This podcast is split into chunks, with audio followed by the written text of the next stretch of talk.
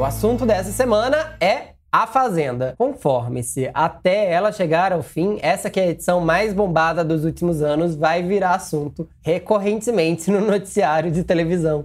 Não tem como. Até porque essa edição, sendo a maior edição dos últimos anos, como eu acabei de falar, ela é a maior audiência dos últimos 10 anos de A Fazenda, ela tem despertado muita controvérsia, não só pelos participantes que estão lá dentro, mas também pelo andamento do jogo.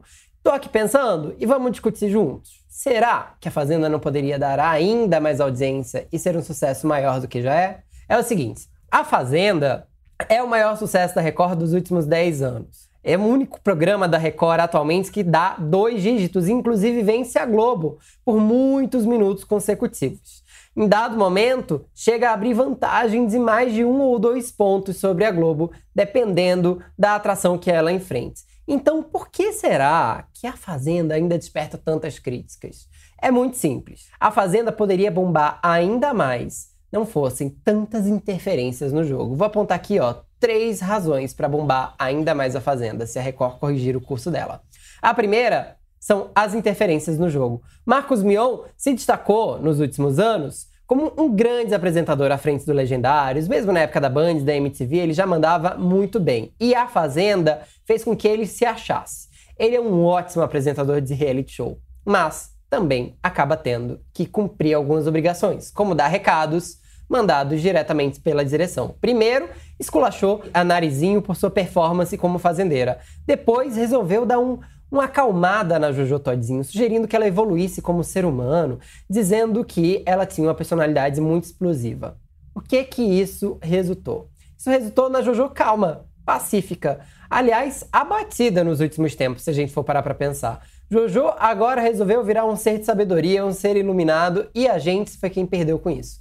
Perdemos muitas tretas. As tretas da Jojo que estavam em ascendência e despertando cada vez mais interesse do público sumiram do jogo por causa de uma interferência completamente desnecessária do apresentador amando da direção.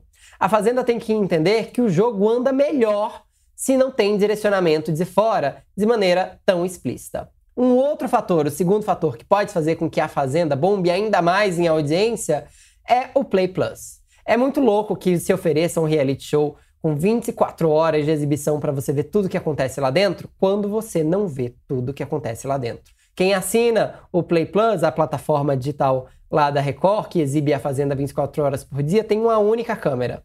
As brigas são cortadas, normalmente para o curral, para fora da sede ou para alguém fazendo algo como cozinhar ou nada, contemplando a vida. No BBB, a gente tem câmera até dentro do confessionário para ouvir, por exemplo, a produção falando. E nada disso abala a audiência do programa. Pelo contrário, a gente quer ver como a edição vai mostrar, a gente quer rever os barracos e quer ver o que a gente não estava vendo ao mesmo tempo que via uma das câmeras. Portanto, se desenha ali uma trama de jogo que não se perde em audiência, pelo contrário, só acrescenta. Afinal, nem todo mundo consegue estar em todos os lugares ao mesmo tempo.